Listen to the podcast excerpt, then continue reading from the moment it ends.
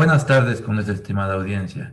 Hoy, como todos los viernes, estamos nuevamente en este tu espacio para aconsejar, informar y dar a conocer temas de salud que orientan a nuestra audiencia para poder acudir a un médico. En esta ocasión, con un tema de mucha relevancia, como es EPOC, enfermedad pulmonar obstructiva crónica. Esto es PREMED, tu salud es importante. Mi nombre es Brandon Spin y estaré en conjunto con mi compañera María Belén Carrión tratando este tema. El día de hoy tenemos el honor de que nos acompañe el doctor Álvaro González Ortega, quien es médico especialista en medicina interna y en su currículum podemos indicar que obtuvo su título de doctor en medicina y cirugía por la Universidad de Cuenca, diplomado en desarrollo local y salud por la Universidad Técnica Particular de Loja, especialista en gerencia y planificación estratégica de la salud por la Universidad Técnica Particular de Loja, especialista en medicina interna por la Universidad de Cuenca, catedrático de la Facultad de Medicina de la Universidad Católica de Cuenca, director del proyecto PREMED, Tu Salud es Importante, tratante de medicina interna en el área de emergencias del Hospital Vicente Corral Moscoso y tratante de medicina interna en consultorios. Para comunicarse con el doctor tenemos el contacto que es el número 0998 12 13 23. Buenas tardes, doctor Álvaro González. Antes de iniciar este programa, queremos extender una felicitación por parte de todo el equipo de trabajo, ya que mediante su proyecto de educación a la comunidad, nosotros como parte de la Universidad Católica de Cuenca, nos hemos fortalecido con las experiencias de cada especialista entrevistado, y más aún nuestra audiencia, con tips y consejos importantes para conocer o detectar de manera temprana las enfermedades que pueden aquejarlas. Es una manera diferente de hacer la medicina puertas afuera de la universidad ante esta nueva experiencia, le damos una cordial bienvenida a esta entrevista.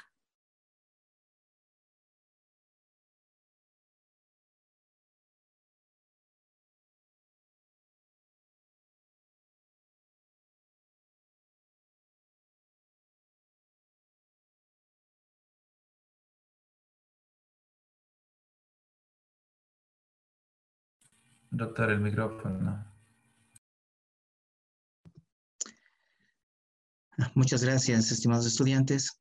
Es un placer acompañarles y seguir estimulando a ustedes y a la comunidad a que comprendan y a brindar oh, consejos sobre los distintos tipos de patologías que aquejan a la sociedad. Bien, doctor, para comenzar, tomando en cuenta eh, que en la actualidad los problemas respiratorios están a la orden del día, ¿nos podría explicar a qué se denomina EPOC? Bueno, como bien ya había mencionado eh, Brando, EPOC hace referencia a una enfermedad pulmonar obstructiva crónica. Si tomamos en cuenta estas dos últimas palabras, que sea algo crónico ya de larga data, ¿sí? Y que sea obstructivo, esto eh, nos indica que puede ser secuela o puede ser a consecuencia de otras alteraciones que se ocurren en el aparato respiratorio o incluso en otros sistemas que hace que el paciente se vaya cansando poco a poco. Si queremos, digamos, eh, definir de una manera clínica, podemos decir que hay tres síntomas cardinales que engloban esta patología, ¿no? Uno que es la disnea, que hace referencia a la falta de aire que tiene el paciente. Y este igual se puede ir clasificando de acuerdo al grado, que va a ser leve, moderado o severo. Incluso en ese sentido, eh, al referirse a leve, va a depender de los eh, grandes esfuerzos que haga el paciente, ¿no?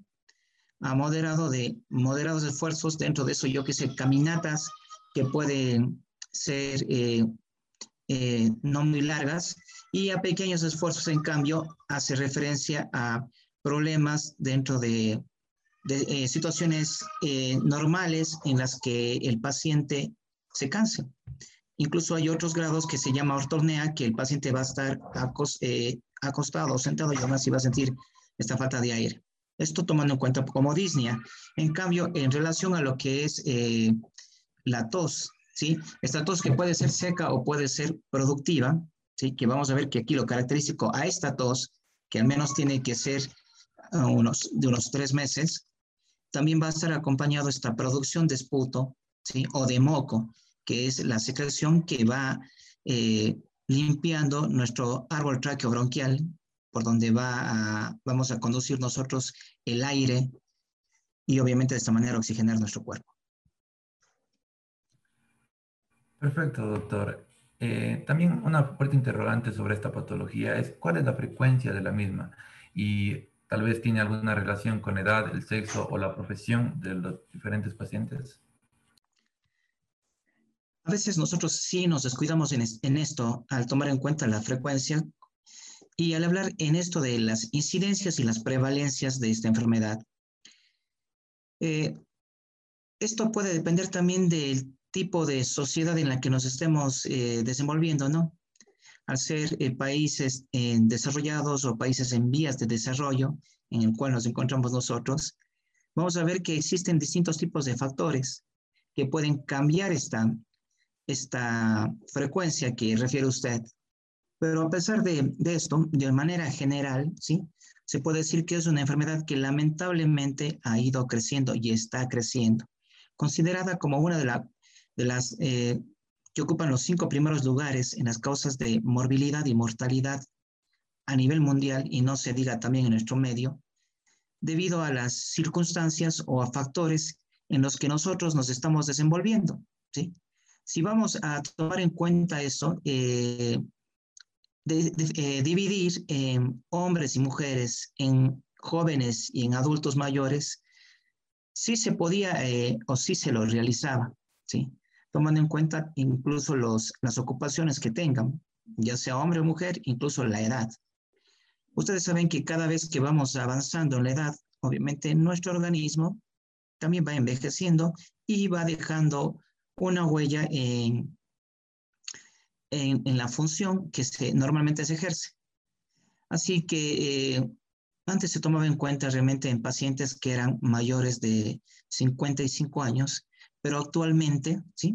Se dice que esto es más común o se puede incluso ya llegar a diagnosticar a partir de los 35 años. ¿Y a qué se puede deber esto? ¿sí? A muchos factores y uno de esos, o el más grande de ellos, es el tabaquismo. ¿sí? Así que en ese sentido, ustedes saben que el tabaquismo ya no es solo de los hombres, sino también son de las mujeres. Así que estas situaciones se han ido modificando un poco, por lo que hace que darles un valor exacto y más aún todavía en nuestro medio, mmm, dentro de lo que son los, los censos dados por el INEC, ¿sí? no se ha ido actualizando, pero nos vamos a ir manejando con este cuarto lugar que ocupa esta enfermedad. Doctor, ¿existe alguna clasificación de esta patología? Eh, realmente, al hablar de POC, estamos hablando de un grupo de enfermedades, ¿sí? Y en este grupo de enfermedades, eh, como les decía, estas enfermedades que están agrupadas.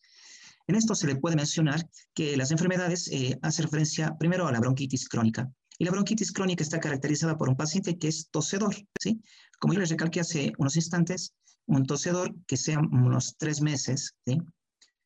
Y este tosedor a veces, ya les digo, pues, puede ser acompañado con una producción de esputo o de moco que bota, que bota, lo que comúnmente nosotros denominamos flema, ¿no? Que no es saliva, sino es moco y que obviamente también va alcanzando o se va a ir o va a ser más notorio en tiempos de frío como el que estamos viviendo ahora.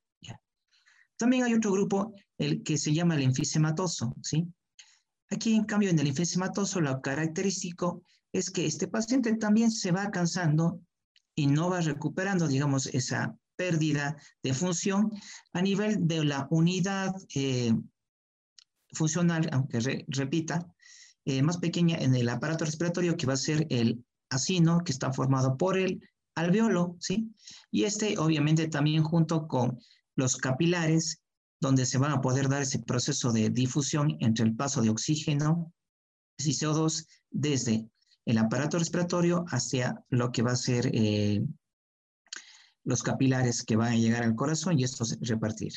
Lamentablemente esto al estar dañado generalmente va siempre creciendo y el alveolo eh, se va distendiendo sin poder expulsar ese aire que se queda acumulado y nos, da la, y nos muestra a nosotros un tórax más grande, denominado el tórax en tonel.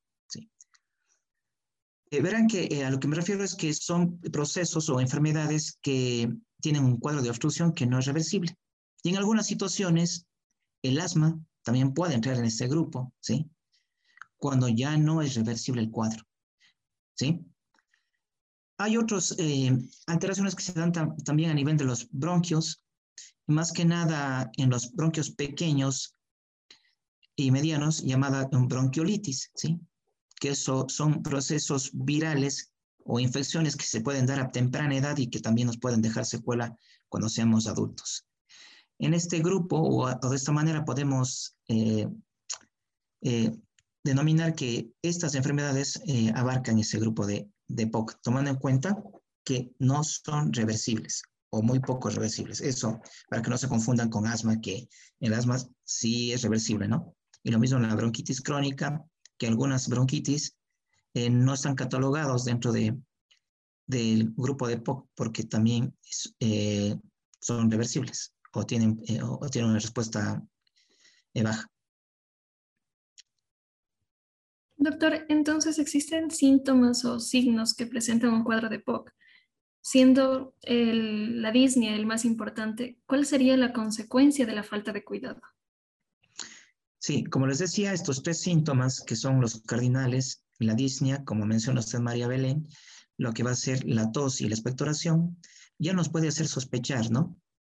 y más que nada tomando en cuenta los antecedentes o los factores de riesgo en los que les refería el tabaquismo, la exposición a biomasa, ¿sí? Y biomasa se referencia a cualquier material combustible que vaya eh, generando, pues en este caso, algún tipo de partícula que se vaya a ir obstruyendo o tapándonos nuestro sistema de ventilación, que es que inicia desde la nariz, que va por la, por la boca, por la garganta y llega a la tráquea, a los bronquios, bronquiolos, ¿sí? y, al, a los alveolos. Entonces, en cualquiera de esos lugares se van acumulando y van disminuyendo el calibre o la luz de estos tubos y hace que el paciente vaya sintiéndose ese cansancio y la disnea, que igualmente en el examen físico puede ser acompañado por roncus, ¿sí? Por esta disminución del calibre, que va a ser acompañado por tos en procesos inflamatorios por escalofríos o por fiebre, ¿sí? Incluso eh, facilitan a la, a la sobreinfección, ¿sí? Ya sea con problemas bacterianos o virales, y que hacen que se complique o que en este paciente, ya denominado eh, eh, un paciente POC, se muestre un terreno más fácil para que pueda desarrollarse estas infecciones.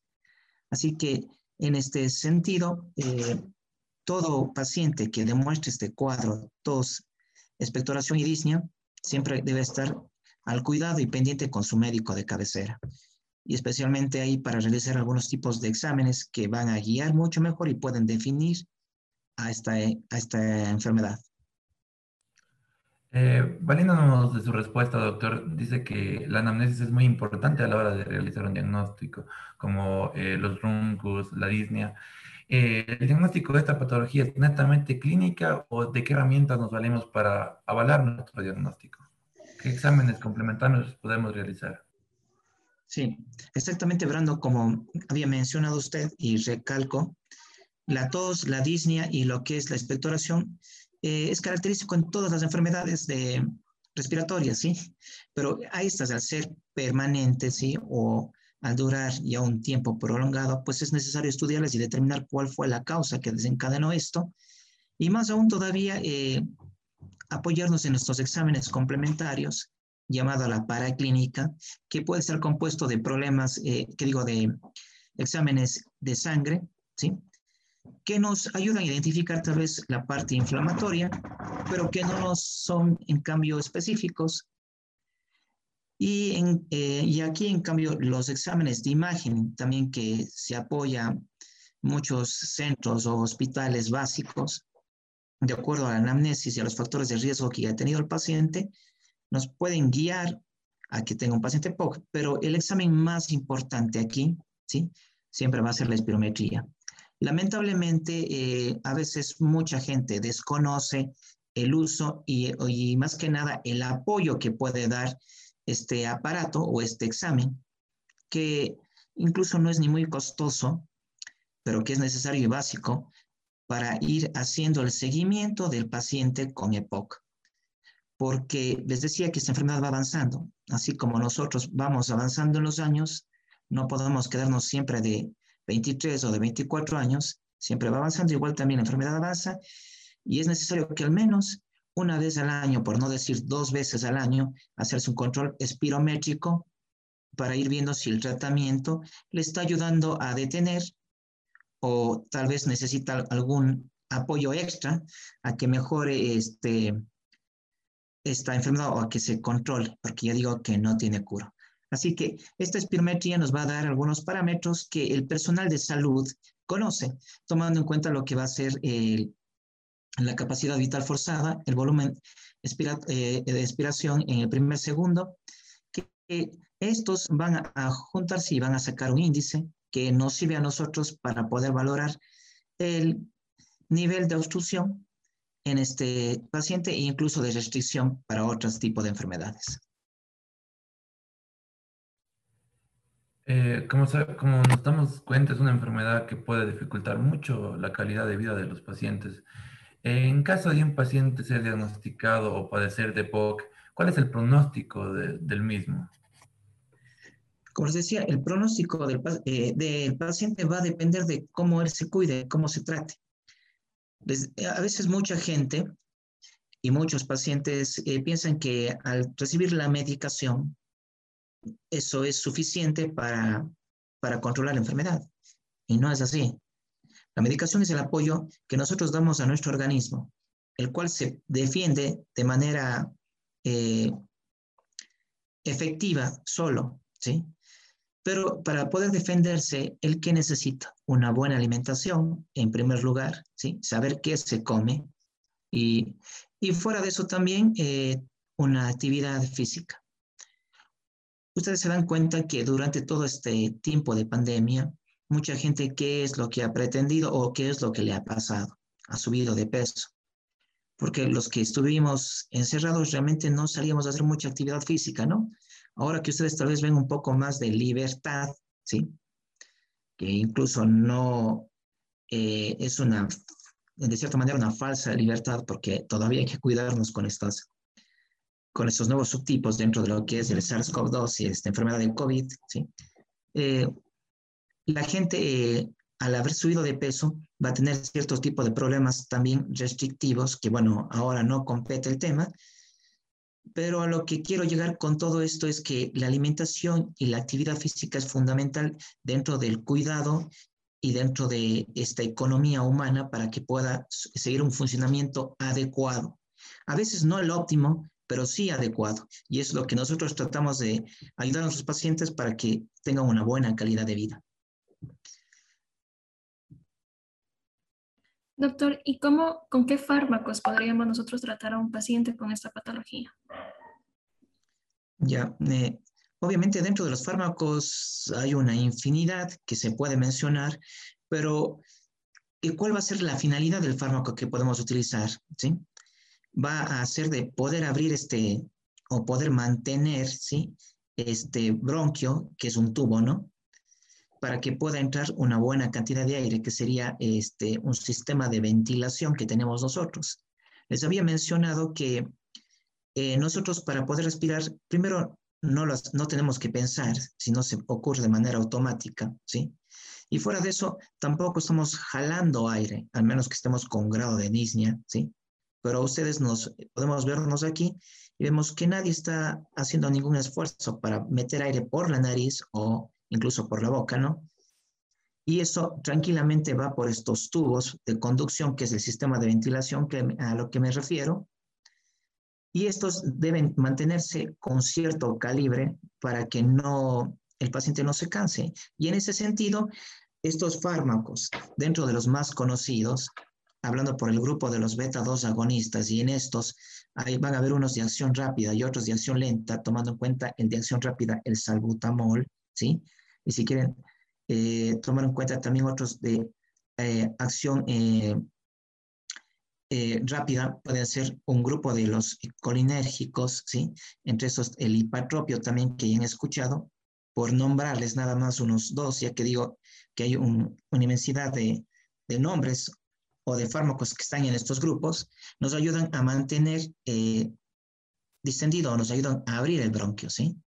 Y eso hace que el paciente pueda mejorar su ventilación y disminuir esta disnea o este cansancio que a veces les genera. Fuera de eso también, eh, en algunas situaciones, en algunas situaciones, verán, les recalco, puede, podemos apoyarnos de corticoides, que en, que en este caso, digamos, es solo de apoyo, no es un fármaco de inicio, porque les eh, comenté que esto se fue acumulando o fue disminuyendo con el pasar del tiempo, ¿no?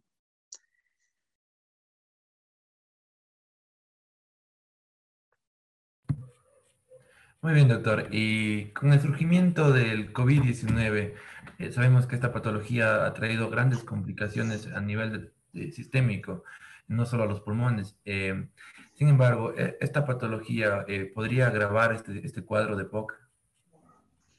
Sí, obviamente, Brandon, sí. Es, la enfermedad de COVID-19, sí, es una enfermedad viral que lamentablemente hasta el día de hoy no tiene una cura. Tenemos eh, algunos fármacos que nos ayudan o que nos apoyan al manejo de tipo sintomático, ¿sí? Como ustedes verán, eh, los antiinflamatorios, y dentro de esos el más conocido, pues el paracetamol o el ibuprofeno. Pero al dañar o al generar esta infección sobre un paciente con EPOC, donde ya estamos eh, mencionando que es un terreno dañado, ¿sí? Porque las vías de conducción no son las, no están expeditas porque les he mencionado que habían disminuido de calibre, se habían acumulado cierto tipo de, de, partículas, ¿sí? Entonces, esto va a hacer que aumente más todavía el grado de disnea. Y es por eso que desde el inicio se recalcaba que estos pacientes eh, deben estar más cuidados, que no deben salir y que por ventaja, digamos, eh, han hecho caso. Y lamentablemente la población activa, ¿sí? que son los más jóvenes, han sido los que han comenzado a infectarse más y son los que están llenando nuestras salas de UCI COVID en los hospitales públicos y también en los privados. Lamentablemente, como mencionaba, es, tienen un mal pronóstico porque se puede exacerbar o, o mejor dicho, avanzar de una, o desarrollar de una manera más rápida la enfermedad, llegando a grados de insuficiencia respiratoria donde el paciente va a depender de oxígeno, y ya no solo de uno, de dos, sino tal vez de ocho, de diez litros, donde incluso en la casa ya no se va a poder manejar, sino dentro de una área hospitalaria y especialmente de cuidados intermedios y más aún de cuidados críticos. Eh, claro, entonces el COVID va relacionado con este tipo de patologías. Eh, una interrogante que se ha generado a partir de este nuevo proceso de vacunación eh, ¿Qué tan eficientes son estas para prevenir este tipo de patologías? Desde su punto de vista médico, ¿qué nos podría recomendar acerca de las vacunas? Bueno, dentro de los pacientes, como decía, adultos mayores, hay vacunas que tienen que recibir para evitar estas complicaciones, ¿sí? Tomando en cuenta la que va a ser vacunas para la influenza y obviamente también eh, al hablar de las vacunas ahora de lo para COVID eh, son necesarias. Mucha gente se solo trata de buscar entre comillas la, la más efectiva, ¿sí? Tomando en cuenta o dando un nombre, hablando por la vacuna de Pfizer, ¿sí? Pero no es porque esa al momento, ¿sí? Tenga una mayor efectividad, va a ser la salvadora. Todas las vacunas que están a la disposición de, de la población son de ayuda, todas. Y por eso la recomendación aquí, tal vez, Brandon, es eh, concientizar a la población que acuda a la, vacunación. Por ventaja, eh, a nivel mundial se está dando de manera, primero, gratuita a todo el mundo. Incluso ustedes ven que los rangos de edades han ido bajando para manejarse ahora con población pediátrica, hablando por los menores de 16 años. Porque mientras nosotros podamos generar anticuerpos puede generar, eh, puede, eh, se puede dar la alternativa de producir ya una, un, un, cuidado, ¿sí? O más que un cuidado, un, una, una, defensa que ustedes han escuchado en rebaño para que ya no puedan seguir con, contagiándose e incluso dando unos nuevos subtipos en los pacientes que no, no se vacunaron y contagiaron a los vacunados, ¿sí? Y más aún, digamos, eh, la gente que no hace caso y no utiliza las medidas apropiadas para evitar esta diseminación, porque les recalco que la vacuna no es una cura, es una ayuda para que no nos den síntomas graves y no terminemos en una unidad de cuidados intensivos.